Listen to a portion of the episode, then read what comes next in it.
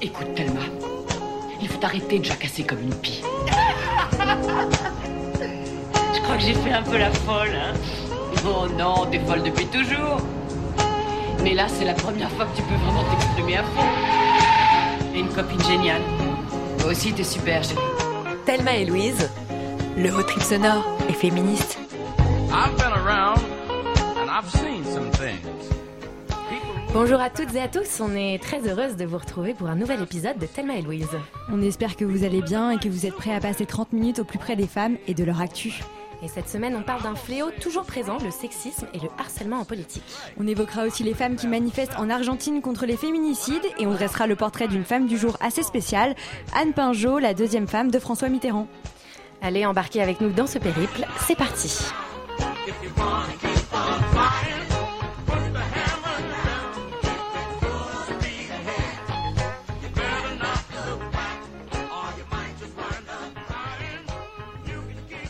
Et c'est toi qui commence, Louise, par remettre notre premier bavoir de la semaine à un homme qui fait actuellement partie du gouvernement, Jean-Michel Baillet. Ouais, alors il s'est passé un truc assez dingue mardi 11 octobre à l'Assemblée nationale. Isabelle Attard, députée du Calvados, a interpellé Jean-Michel Baillet, ministre de l'aménagement du territoire. En 2002, Jean-Michel Baillet aurait agressé sa collaboratrice parlementaire. Une soirée où il l'aurait frappée à plusieurs reprises et où elle aurait été contrainte de rédiger une lettre de démission. Il l'aurait ensuite mise à la porte entièrement dévêtue et cette dernière a porté plainte à la gendarmerie. Le mieux, c'est qu'on écoute Isabelle Attard qui en parle à l'Assemblée nationale. Le 11 février 2002, Monsieur le ministre, vous étiez encore sénateur du Tarn-et-Garonne quand votre collaboratrice parlementaire a porté plainte contre vous. Elle était à votre domicile lorsque vous l'avez frappée au visage à plusieurs reprises, Monsieur le ministre. Vous avez enfermé votre collaboratrice chez vous et vous l'avez contrainte sous la menace de nouveaux coups à rédiger une lettre de démission. Vous avez chassé votre collaboratrice de chez vous en pleine nuit, entièrement dévêtue et pieds nus. Et le pire euh, dans cette histoire, c'est que Jean-Michel Baillet aurait même acheté le silence de sa victime. Ouais, c'est ce que révèle Isabelle Attard. Pour de l'argent, il aurait forcé sa victime à se taire. Isabelle Attard a rappelé que François Hollande, le président, avait promis l'exemplarité en matière de violence contre les femmes. Et là, on constate que Jean-Michel Baillet est toujours présent dans le gouvernement. Donc personnellement, moi, je trouve ça assez choquant.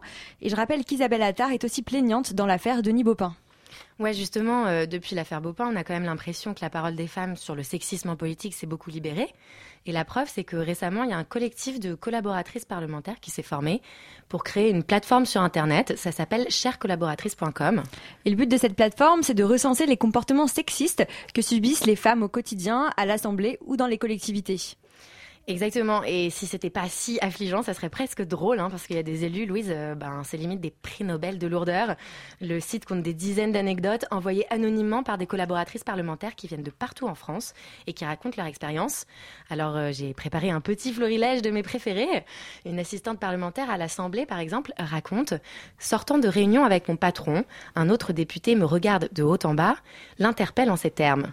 Bah dis donc, si j'avais quelque chose comme ça au bureau, je viendrais plus souvent à l'Assemblée. Donc on note ce charmant euh, emploi Magnifique. euh, du quelque superbe. chose hein, pour euh, superbe. désigner une femme.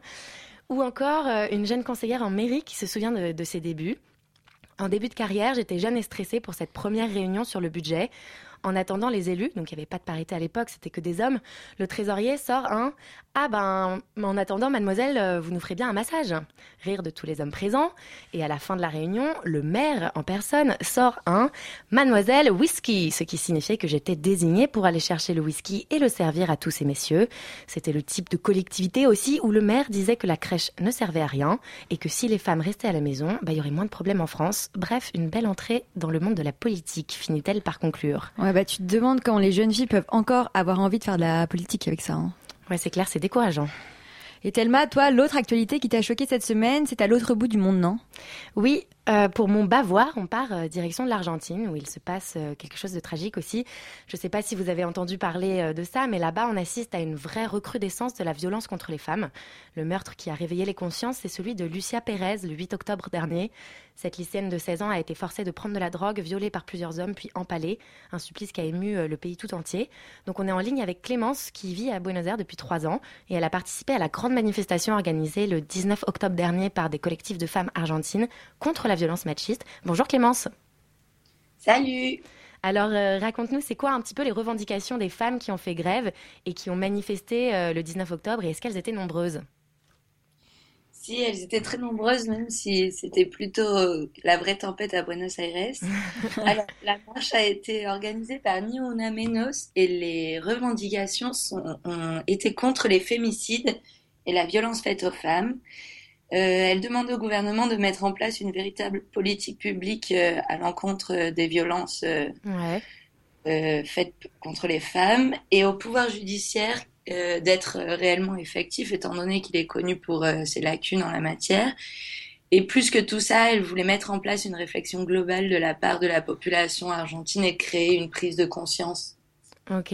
Et toi, la violence contre les femmes, est-ce que c'est quelque chose que tu ressens particulièrement? Parce qu'on a l'impression que c'est très fréquent, peut-être plus violent qu'en France. Euh, toi, qu'est-ce que comment tu te sens au quotidien là-bas? Après, je pense que dans la société argentine, c'est vrai que les violences euh, euh, de généros, on doit les sentir un peu plus dans certains quartiers ou dans certaines classes plus défavorisées. Généreux, c'est Euh, le genre, c'est ça? Le genre. Généros. Clémence Magnifique espagnol.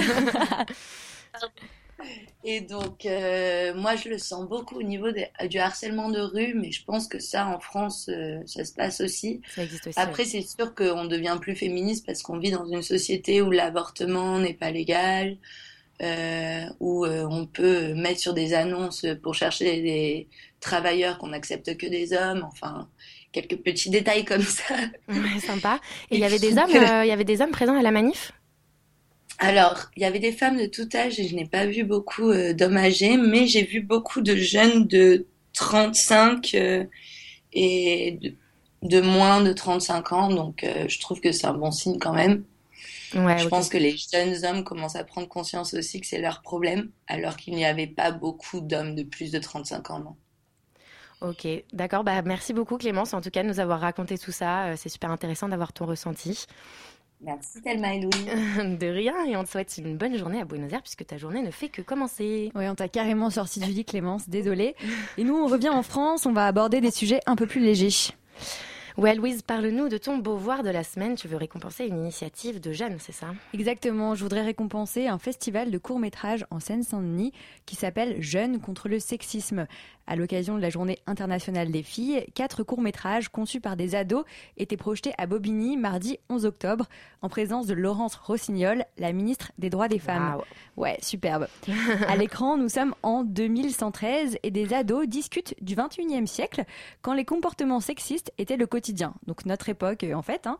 Et voilà, ce court-métrage 93-2113, il s'est fait vachement remarquer pendant le festival.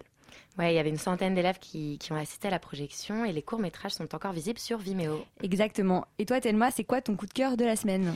Alors moi, je remets mon beauvoir à une jeune fille de 23 ans qui s'appelle Manon Lanza. C'est une surfeuse et elle a lancé récemment euh, son site Allons rider pour en finir avec le cliché de la, le cliché pardon, de la surfeuse sexy à tout prix. Alors quand tu parles de cliché de la surfeuse, tu veux dire corps parfait, bronzé, qui bouffe du quinoa et qui parade sur les plages sans complexe, non? Voilà, c'est exactement ça. Et Manon Lanza, elle dit que le stéréotype de la surfeuse, c'est montre ton cul, sois belle et tais-toi. Dans une interview à Chic Magazine, elle, elle explique qu'elle a voulu créer un site qui est dédié aux femmes, mais surtout euh, pour montrer ce que les femmes savent faire, et notamment en matière de glisse, forcément, puisque c'est son dada. hein. Et euh, souvent, c'est assez marrant, les articles. On trouve par exemple euh, un article euh, qui s'appelle Je suis ronde, je déteste le yoga et je surfe. Et alors? Donc c'est pour dénoncer la, dictateur, la dictature des surfeuses super minces, super assis, euh, healthy. Bon, voilà, fait. très difficile à dire. Et il y a aussi un article qui m'a fait rire et qui pose la question primordiale à poil ou pas sous la combinaison de surf. T'en penses quoi, Louise? Moi, je dirais à poil direct. Eh bah oui, eh ben entièrement nu. Apparemment, c'est vachement plus pratique. Si des apprentis surfeuses nous écoutent, n'ayez pas peur, mesdames, mesdemoiselles, vous vous sentirez beaucoup plus libre si vous oubliez le maillot.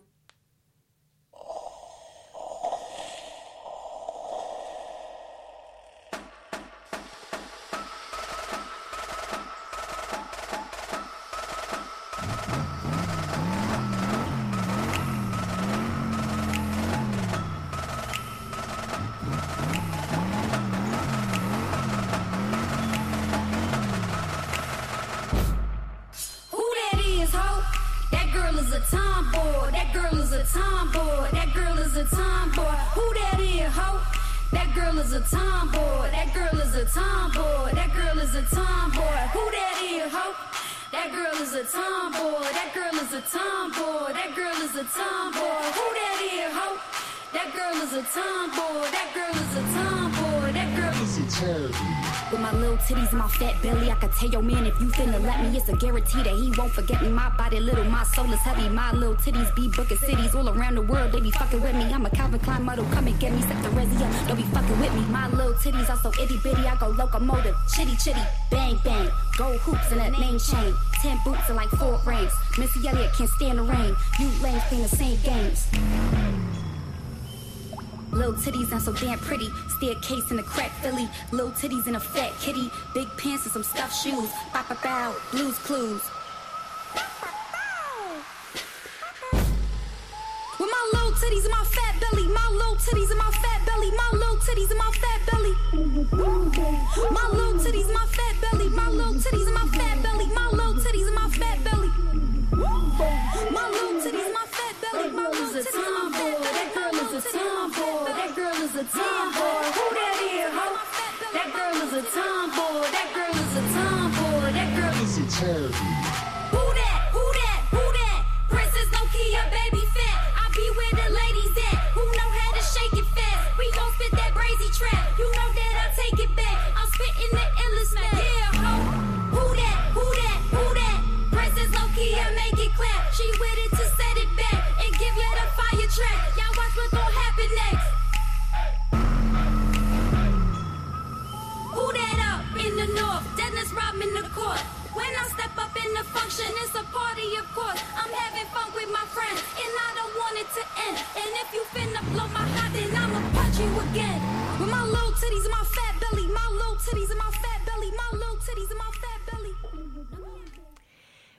d'écouter le titre Tomboy de la rappeuse américaine Princesse Nokia, une vraie badass de Harlem qu'on adore. Et au cas où vous ne tendiez pas l'oreille, dans le refrain, elle célèbre ses seins minus et son gros ventre. Et ça, c'est quand même la classe.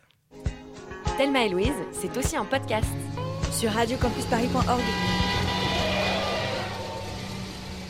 Et dans un autre registre un peu plus raffiné, un peu plus poétique, euh, Louise, tu vas nous dresser le portrait de la femme de jour. Qui as-tu choisi? Oui, Thelma, la femme du jour a 73 ans. 73 ans d'une vie pleine de tourments et de passions. Elle a traversé la vie politique française de 1962 à 1995 et elle en a senti l'ivresse, la douce amertume et l'exclusion. Celle dont je veux vous parler aujourd'hui, c'est Anne Pinjot, l'amour secret de François Mitterrand, la mère de Mazarine Pinjot, dont François Mitterrand tomba amoureux alors qu'elle n'avait que 20 ans. Gallimard publie ce mois-ci le volume de la correspondance que François Mitterrand a entretenue avec elle, les lettres à Anne, ainsi que le journal pour Anne. On y découvre une passion amoureuse flamboyante et une femme soumise à son amour, celui qu'elle porte à un président de la République. Mais alors pourquoi est-ce qu'elle a choisi de rendre ses lettres publiques aujourd'hui, en 2016 bah, c'est une question que beaucoup de monde se pose et Anne Pinjot reconnaît elle-même ne pas vraiment savoir pourquoi elle a choisi de révéler ses lettres aujourd'hui en 2016. Peut-être est-ce l'aspect littéraire, esthétique ou encore historique. Ces lettres montrent notamment la vie d'un jeune député de province dans la Nièvre, au cœur de la campagne, dans les années 60. Ouais, notamment la Nièvre, à un moment, je crois qu'il dit que ça l'emmerde un peu. Peut-être, bah, je comprends en même temps. Et dans cinq entretiens à France Culture, Anne Pinjot se confie à l'historien Jean-Noël Jeanneney. Elle révèle ses hésitations, ses craintes et raconte ses souvenirs. On y découvre des fragments de littérature et de poésie d'une grande beauté, comme en témoigne ce passage. Pour la première nuit, pour les plus belles nuits, pour les plus tendres nuits, pour la dernière nuit, pardonne-moi mon âne. Pour notre âme, pour notre corps, pour notre douleur, notre joie, pour notre solitude, notre mort, pour mon chagrin du fond des mers, pardonne-moi mon âne.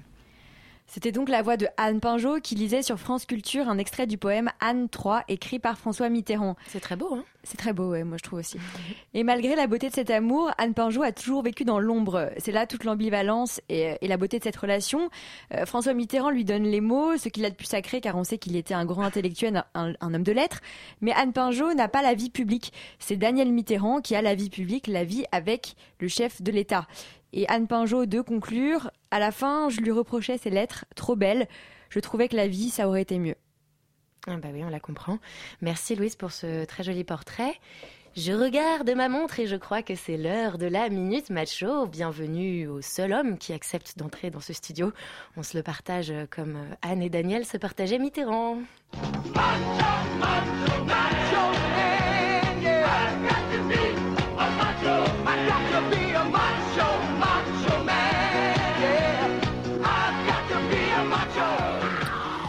Salut Théo, alors t'es notre troisième chroniqueur macho. Qu'est-ce que tu vas nous raconter aujourd'hui Salut Thelma, salut Louise. Mesdames, il faut que je vous parle de mes vacances. Je ne sais pas comment vous allez, mais moi je pète la forme. Je suis requinqué, que dis-je, je revis. Comme vous le savez, je suis abonné au magazine Un homme, un vrai, pas une tata. Si vous voulez, c'est un peu le L masculin. Et ce magazine propose tous les mois un jeu concours à ses abonnés. Ayant passé tout l'été à m'emmerder dans ma belle famille et le chômage aidant, je suis libre en octobre.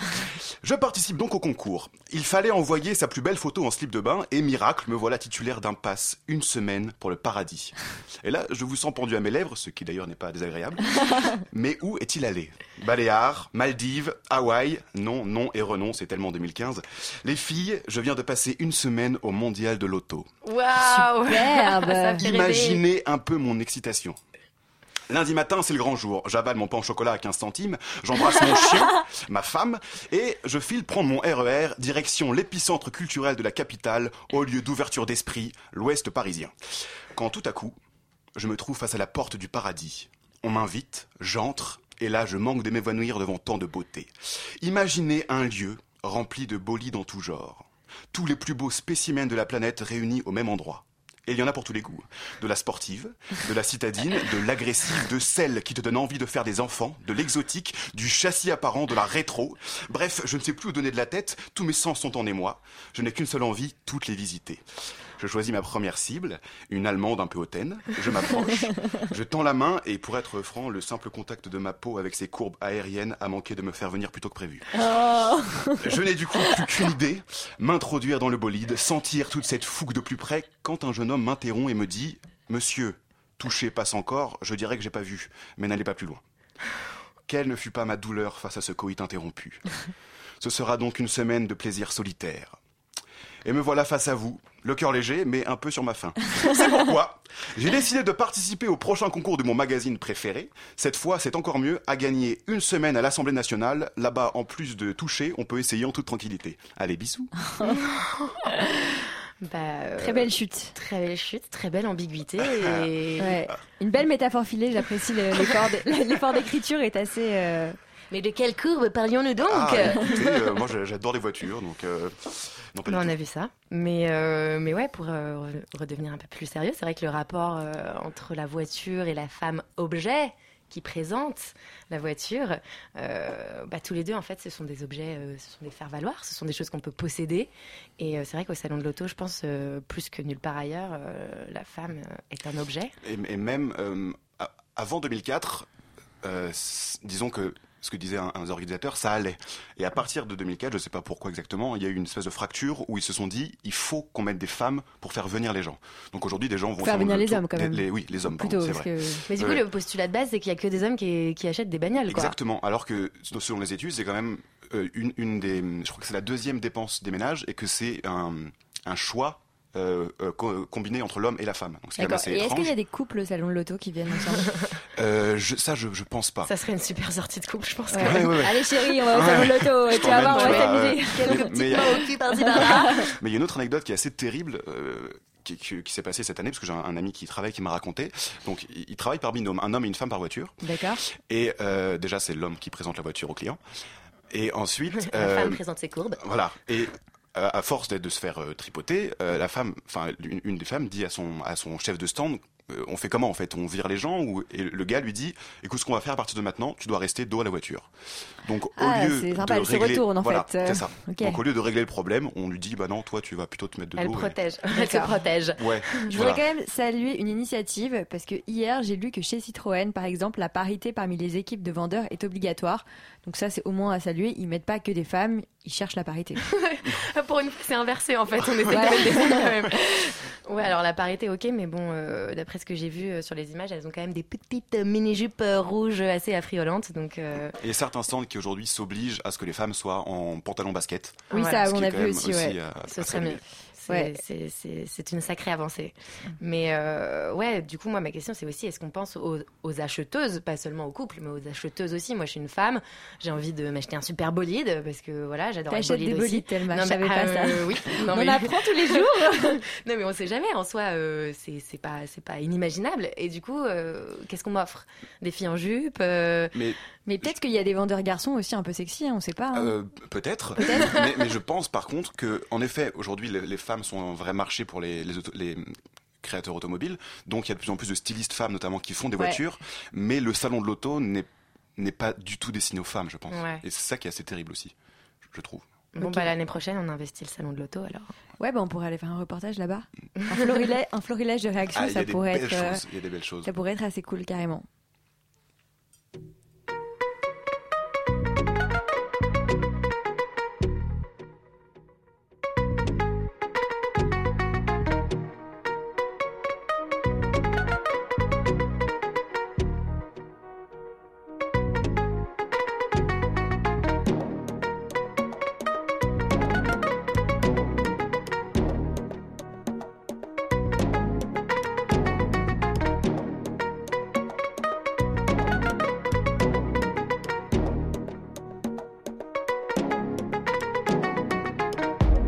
Pas le quartier qui me quitte, c'est moi je quitte le quartier. J'ai maillé, maillé, maillé déjà. J'ai pas baillé, baillé, fait des dégâts. Tyson Gribord de bombardier. Je vais te casser le dos, pas te marier. Me tiens par la main, ça va parler. J'ai déjà le ballon baissé sur le palier. Comme autre mais oh, je suis médaillé. Vamonos négro, allez, d'aller. La cuenta fut très très salée. Ta Allah, je vais la faire chialer. Africa, tu n'as pas d'âge. Ils veulent te marier, marier, marier. Ton nom de famille sera prise d'otage. À quoi sert d'être lion en cage? Envoie le H, les millions cash. Pour mailler, mailler, mailler. Madame la juge est lente de rage. J'ai mitraillé comme un sauvage. C'est pas le quartier qui me quitte. C'est moi, je quitte le quartier. J'ai maillé, maillé, maillé déjà. J'ai bataillé, taillé, fait des dégâts. Je n'entends pas toutes ces hyènes. Je suis devant un plat de thieboudienne. Même noir, je pourrais rougir de haine. Esclave n'a pas de remise de peine. Ceux qui ne veulent pas faire de business, je vous en prie, descendez là. Le cours de tâche n'est qu'est en baisse. Serre-moi un shot de Mandela. Africa, tu n'as pas d'âge. Ils veulent te marier, marier, marier. Ton nom de famille sera prise d'otage. À quoi sert d'être lion en cage? Envoie le H, les millions cash. Pour mailler, mailler, mailler. Madame la juge est lente de rage. Comme un. Lion de la terre en Gaïa R, j'ai fait ce qu'il fallait, fallait. Sénégal, DKR, génération boule, fallait, fallait. Il aimait l'Afrique, mais la moula l'a poussé à tailler, tailler. Passe-moi les massas, mama, cosa, FLO, Mara, Salvatrocha. Oh, négro n'a pas vraiment de shot. Le boulet plat, tu ne fais pas vraiment de squat. Pour toi, j'ai formule adéquate. Hypercute de gauche à droite. Tyson Gribord de bombardier. Je vais te casser le dos. Et la branche a trop accéléré. Elle a gâté le roi. Première roue arrière des mers. J'ai changé le port. Je suis pirate, donc loup de mer. Je peux te montrer les crocs. Alors pour ceux qui n'auraient pas reconnu, c'était un titre de Booba, DKR ou Dakar. On a choisi ce titre parce que c'est le seul où le rappeur ne traite pas les meufs de chiennes.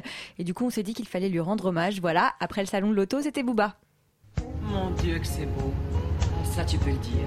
J'ai toujours voulu voyager mais j'en ai jamais eu l'occasion. Tu l'as cette fois. Et on aborde la dernière escale de ce road trip, le Conseil de Mergrand. Et cette semaine, on s'intéresse à un vaste débat, le célibat féminin.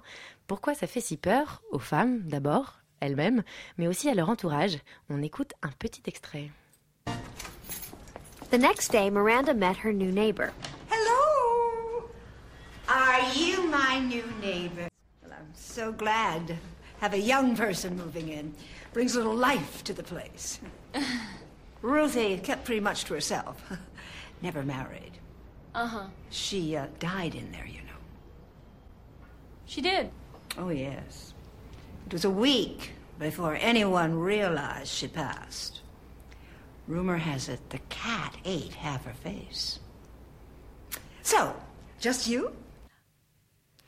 Et vous avez reconnu Carrie et Miranda de la série Sex and the City, les héroïnes de toute une génération, hein, même de plusieurs générations, à la fois des célibataires décomplexantes, drôles, épanouies, mais qui incarnent aussi paradoxalement cette peur chronique des femmes de rester seules. Tout ce qu'elles veulent au final, euh, c'est se caser. Ouais, dans ce passage précisément, on est avec Miranda Larousse, l'avocate, vous la connaissez sûrement, et elle déménage, elle va occuper l'appartement d'une femme qui est morte toute seule. Et là, elle se met à flipper, à imaginer qu'elle aussi, elle va mourir seule, entourée de ses chats.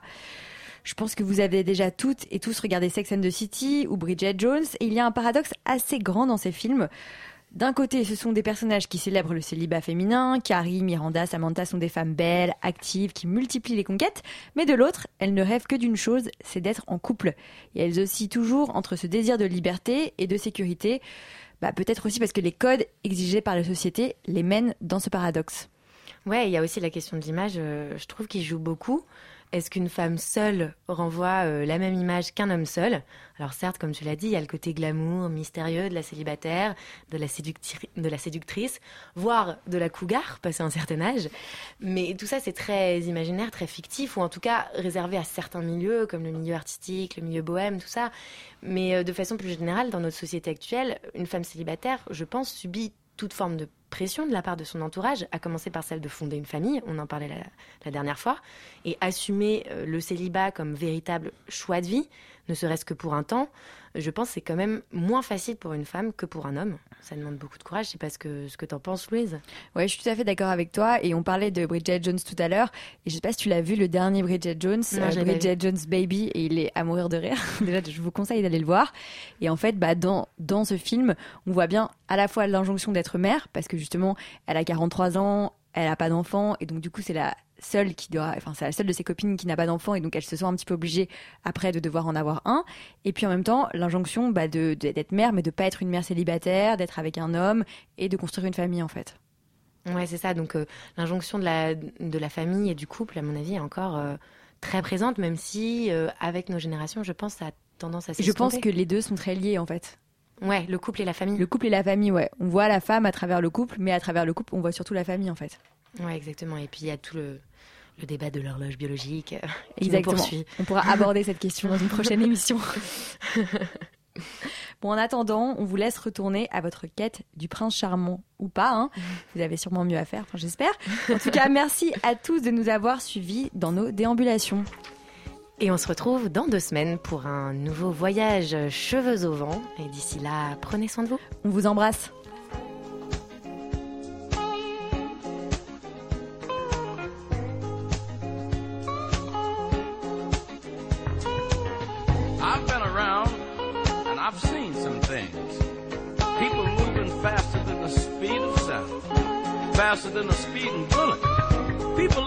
Like Superman all day and all night. And I won't say if it's wrong or I won't say if it's right. I'm pretty fast myself.